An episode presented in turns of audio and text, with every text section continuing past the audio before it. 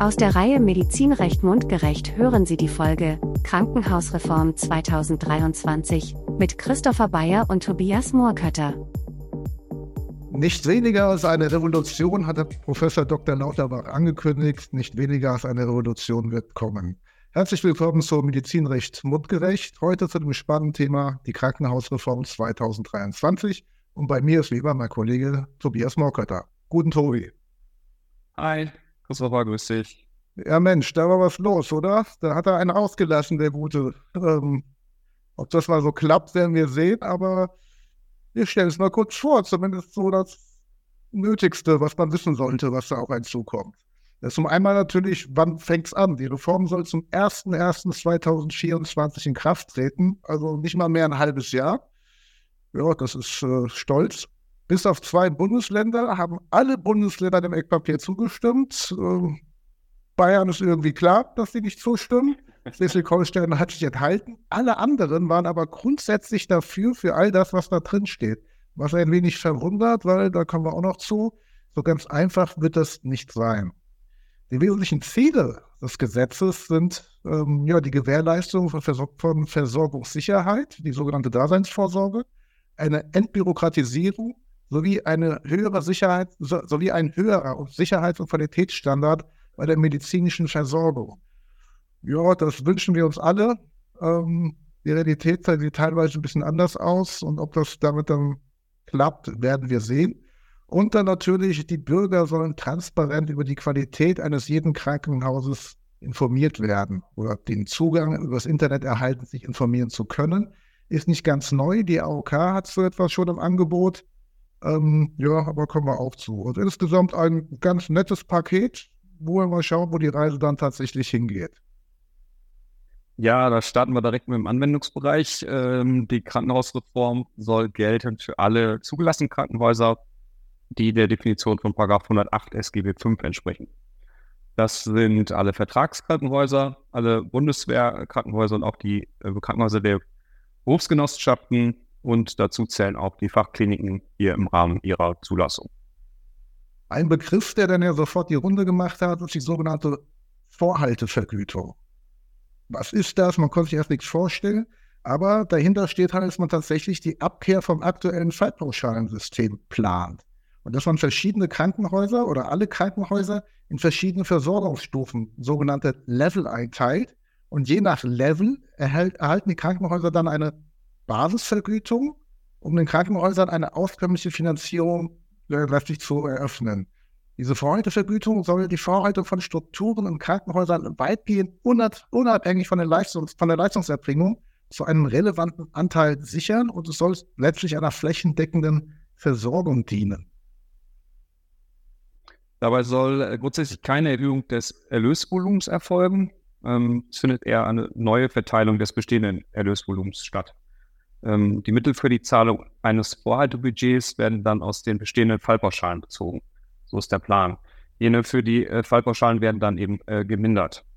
Die Finanzierung der fallbezogenen Sachkosten bleibt gewährleistet. Das Pflegebudget ist ja ohnehin ausgegliedert, bleibt dann auch unberührt. Äh, möglichst alle Zu- und Abschläge sollen abgeschafft werden, beziehungsweise in die Mindestvorgaben der Leistungsgruppen integriert werden. Um die Liquidität der Kliniken zu sichern, erfolgt die Zahlung der Vorhaltevergütung unterjährig. Äh, hierbei werden die regulären Zahlungswege über Krankenhausrechnungen verwendet. Also hier ändert sich dann im Zweifel erstmal nichts. Ja, letztlich ist das ja eine Umverteilung von dem, was da ist. In regelmäßigen Abständen soll eine Neueinstufung der Krankenhäuser in die jeweiligen Leistungsgruppen erfolgen. Und so kann dann in etwaigen Veränderungen der Krankenhauslandschaft äh, Rechnung getragen werden. Diese Klassifizierung, in die ein Krankenhaus fällt, wird dann zuerst nach zwei Jahren und ab dann alle drei Jahre wieder nachgeprüft. Verändert sich jetzt die Fallzahl in einem Krankenhaus in einem Range, in einer Range von plus minus 20 Prozent, beeinflusst dies nicht die Einstufung hinsichtlich der Fallzahl. Eine Entwicklung der Fallschwere hingegen soll die Neueinstufung wesentlich beeinflussen. Das soll halt den Anreiz wecken, ähm, ja, dass äh, es mehr auf Qualität geht, die Fallschwere berücksichtigt wird und weniger halt ähm, die Quantität der Fälle. Genau, aber ähm, zum Beispiel Sicher äh, Sicherstellungszuschläge sollen erhalten bleiben. Äh, diese werden nicht aus dem Erlösvolumen an sich der Krankenhäuser aufgebracht. Äh, hierfür soll es dann zusätzliche Mittel ähm, von den GKV geben. Das Vorhaltebudget ist gekoppelt an das jeweilige Level des äh, Krankenhauses. Ähm, da geht es eben danach, in, in, welches Level das, das Krankenhaus dann äh, eingegliedert wurde. Die äh, Zuweisung eines Levels setzt wiederum voraus, dass ein Krankenhaus bestimmte Qualitätskriterien erfüllt, die zuvor einheitlich festgelegt werden sollen. Erfüllen die Krankenhäuser die entsprechenden Qualitätskriterien nicht, erhalten sie das ihnen zugewiesene Vorhaltebudget nur unter der Voraussetzung, dass ansonsten der Sicherstellungsauftrag nicht erfüllt werden könnte. Ist dies nicht der Fall, entfällt die Zahlung eben des Vorhaltebudgets. Ja, und die, der nächste, nächste Highlight, sage ich mal, ist dann natürlich dann die Einteilung in die verschiedenen Level, die Versorgungsstufen. Und das ist praktisch der, die Verabschiedung des Grundsatzes, dass jede Klinik alles macht, beziehungsweise alles machen dürfte.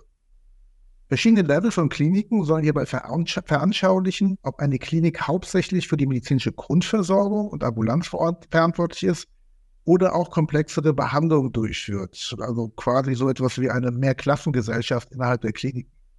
Jedem Level werden dabei bestimmte Leistungsgruppen zugeordnet, in Summe meines Wissens 128.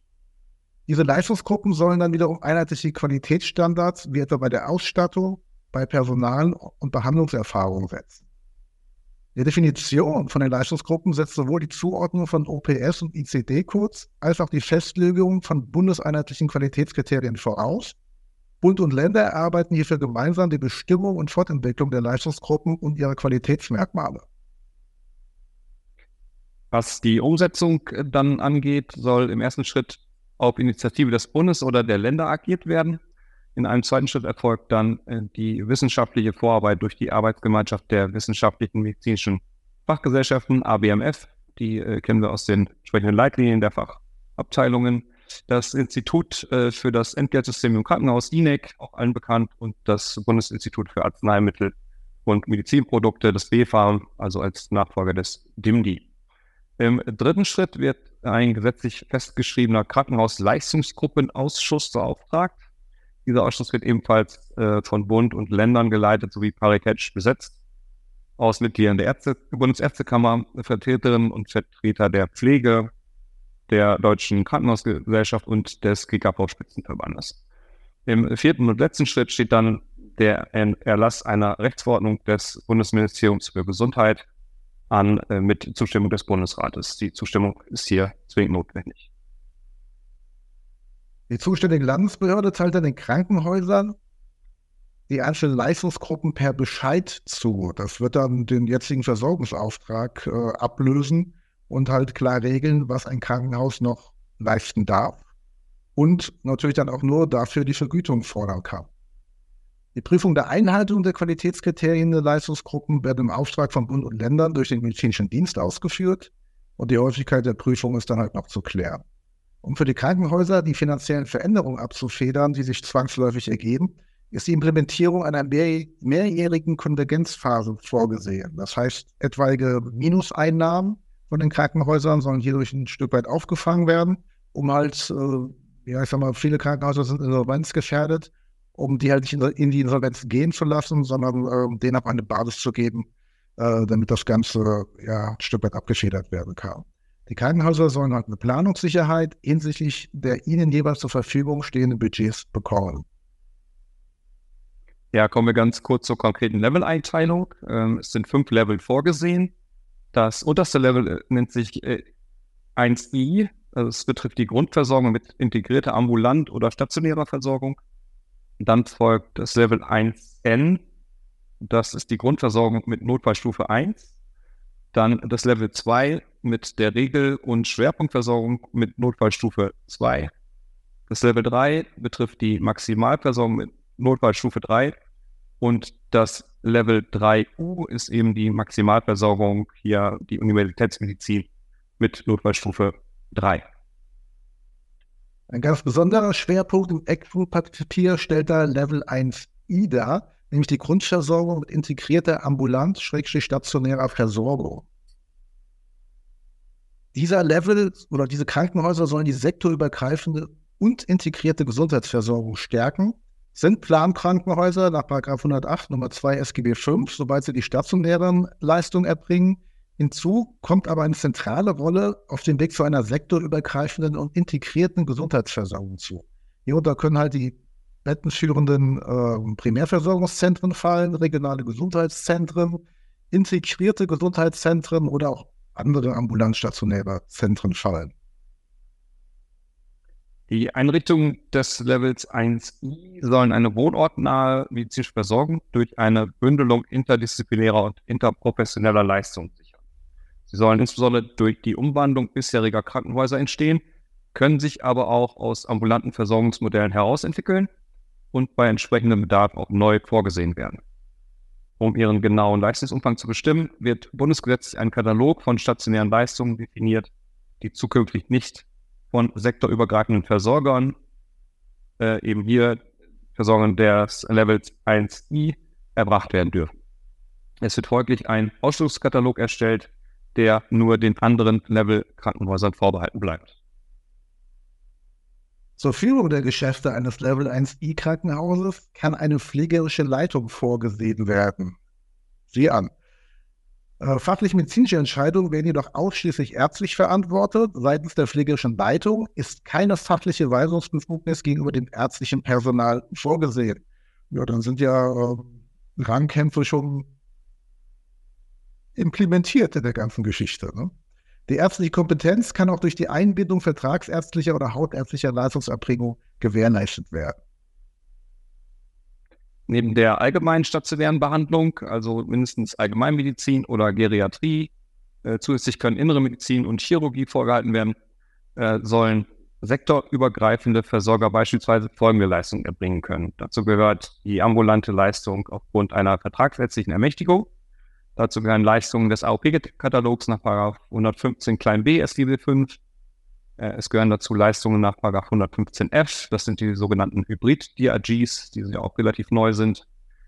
Dazu gehört auch der Ausbau der Leistungen von Institutsambulanzen aus strukturellem Grund mit Zustimmung des Landes. Belegärztliche Leistungen gehören dazu und Leistungen der Pflege nach SGB 5 oder SGB 11 mit Ausnahme der stationären Langzeitpflege. Ähm, hierzu zählen aber insbesondere auch die Übergangspflege nach 39e SGB 5 und die Kurzzeitpflege. Level 1i Krankenhäuser nehmen nicht an der Notfallversorgung im Sinne des GBA Notfallstufenkonzepts teil und werden damit grundsätzlich nicht vom Rettungsdienst angefahren. Das ist ganz wichtig. Die allgemeinen Pflichten zur Hilfeleistung im Notfall bleiben äh, davon natürlich aber unberührt. Die Vergütung wiederum dieser sektorübergreifenden Versorger besteht aus einem Finanzierungsmix Neben der Vergütung für stationär erbrachte Leistungen werden die erbrachten Leistungen, zum Beispiel für ambulante Leistungen, Übergangspflege, was du gerade gesagt hast, nach den für sie geltenden Vergütungsregelungen vergütet. Perspektivisch soll so eine sektorübergreifende Vergütung erreicht werden. Der Bund will noch darlegen, wie die sektorübergreifenden Versorger im Bereich der stationären Versorgung mit Hilfe der Tagessätze wirtschaftlich auskömmlich agieren können. Zudem ist den Level 1i Krankenhäusern ein wesentlicher Bestandteil der ärztlichen und pflegerischen Aus- und Weiterbildung sowie weiterer Gesundheitsberufe angedacht. Einen weiteren großen Augenmerk hat der Bundesgesundheitsminister auf die Qualität der medizinischen Behandlung gelegt. Äh, ihm ist da sehr an einer Transparenz diesbezüglich gelegen. Äh, hier ist vorgesehen, dass der Bund nach der Sommerpause ein eigenes Gesetz zur Transparenz vorlegen will um der Veröffentlichung der jeweiligen Qualität eines Krankenhauses ein rechtliches Fundament zu geben. Patienten sollen sich anhand der Veröffentlichungen so dann darüber informieren können, welches Krankenhaus welche Leistungen in welcher Qualität anbietet. Die Kriterien müssen, hierzu müssen dann aber noch festgelegt werden. Starten soll diese Transparenzoffensive dann zum 01.01.2024. Ja, so viel zu den Highlights ähm, dieses Eckpunktpapiers. Was halten wir davon? Ne? Das ist so einmal ja echt ein massiver Eingriff in das bestehende System. Ähm, dann sagt er immer, okay, das DRG-System wird abgeschafft. Nee, abgeschafft wird es gar nicht mal, sondern es wird ja nur anders strukturiert mit der Vorhaltevergütung und äh, der Reduzierung der, der Geldwerte, die dahinter stehen. Ähm, es ist aber in meinen Augen ganz klar diese Versorgungsstruktur des Krankenhauswesens, die massiv umgekrempelt werden soll. Hätten wir jetzt auch keine Versorgungsstruktur, würde ich sagen, ja, ist gut gedacht und irgendwie auch in allem irgendwie richtig oder ein praktikables System. Aber jetzt ganz ehrlich, da wir schon ein Versorgungssystem haben, in das eingegriffen wird, und zwar sehr, sehr, sehr massiv eingegriffen wird und wir auch die Besonderheit haben, was heißt Besonderheit? Wir haben ja den Umstand, dass die Krankenhausträger ganz überwiegend private Träger sind, ähm, keine, keine öffentlich-rechtlichen. Weiß ich nicht, ob die das so ähm, kampflos über sich ergehen lassen, weil das greift ja echt super massiv in die Planung der Krankenhausträger ein. Also man hat irgendwo ein Haus, was sich spezialisiert hat, ist aber irgendwie auf dem Land. Dann muss man sich irgendwie darauf verlassen können, dass die Kommune sagt, dass, da könnt ihr bleiben, ihr seid Level 3. Ähm, oder aber ihr werdet Level 1 N und dann hat sich das auch sehr schnell mit der Spezialität. Ähm, no, also da stehen ja Finanzpläne dahinter und da muss man echt mal sehen, ob die, äh, ob man das, ob das irgendwie vereinbaren kann. Ja, gleiches gilt natürlich auch für die im Krankenhaus beschäftigten Ärzte. Das ist auch ganz klar. Auch da haben wir natürlich einen großen Eingriff in, in das jeweilige Berufsrecht. Äh, wenn man beispielsweise dann annimmt, ähm, ja, aufgrund einer Level-Einteilung wird das Krankenhaus dann äh, die Leistung nicht mehr erbringen dürfen, die es immer erbracht hat und für die es eigentlich spezialisiert ist. Und der Arzt äh, in dementsprechend auch nicht. Ja, also hier sieht man auch schon einen großen Eingriff in, in die Rechte der Ärzte. Äh, es ist äh, irgendwie kaum vorstellbar, dass die Ärzteschaft Änderungen einfach so hinnimmt. Ja, das äh, hat die Vergangenheit immer schon mal gezeigt, dass äh, das auf Widerstände stößt. Ähm, und da kann man natürlich auch davon ausgehen, dass hier Rechtsstreitigkeiten eben äh, vorprogrammiert sind. In den nächsten Jahren kommt es auf jeden Fall auf die genaue Ausgestaltung an. Ja, wir haben jetzt über sehr viele, in Anführungszeichen, ungelegte Eier äh, gesprochen. Äh, nur das Grundgerüst sozusagen steht. Ähm, die weitere Entwicklung und die Ausgestaltung durch die Bundesländer insbesondere die darf dann mit Spannung erwartet werden. Wenn Sie das Eckpunktepapier lesen möchten, haben wir hier in der äh, Übersicht auch den entsprechenden Link für Sie eingestellt.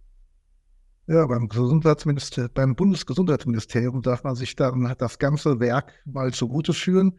Ähm, für mich immer noch ein großes Fragezeichen hinter der Finanzierung, weil üblicherweise es wird nicht so sein, dass man einfach nur umverteilt, sondern da werden sehr viele Mehrkosten äh, irgendwann zu Buche kommen und dann stellt sich die Frage, wer trägt das? Und das ist ja im Zweifel, ähm, sonst, sonst wird immer der Steuerzahler, sagen wir mal so, in diesem Fall wird es wahrscheinlich die Versichertengesellschaft sein. Ja, das kann sehr gut sein. Also ich glaube auch diese Transformationsphase, die wird sehr teuer. Und äh, worüber man gar nicht spricht, ist sozusagen die Lösung für die Zwischenzeit. Ja, wir haben ja jetzt schon sehr, sehr viele Krankenhäuser, die rote Zahlen schreiben und äh, möglicherweise in die Insolvenz rutschen. Ähm, dafür hat äh, das Eckpunktepapier noch keine Lösung gebracht, muss man klar sagen. Ja, kann man wohl hin. Ja, würde ich sagen, spannendes Thema, was uns noch beschäftigen wird die nächste Zeit. Ähm, letztlich ist es ja nur eine Absichtserklärung, sage ich mal. Ähm, das wird sich mit Sicherheit dann konkretisieren müssen und dann kommen die ganzen Probleme hoch, ähm, von denen wir jetzt teilweise noch gar nichts ahnen äh, die es dann zu lösen gilt für die Regierung. Wir sind gespannt. Tobi, tausend Dank, dass du die Zeit genommen hast. Und, äh, Dir auch, vielen Dank. Wir verfolgen das Ganze. Auf jeden Fall. Mit Spannung. Bis zum nächsten Mal. Ciao, ciao. Aus der Reihe Medizinrecht mundgerecht hörten Sie die Folge Krankenhausreform 2023.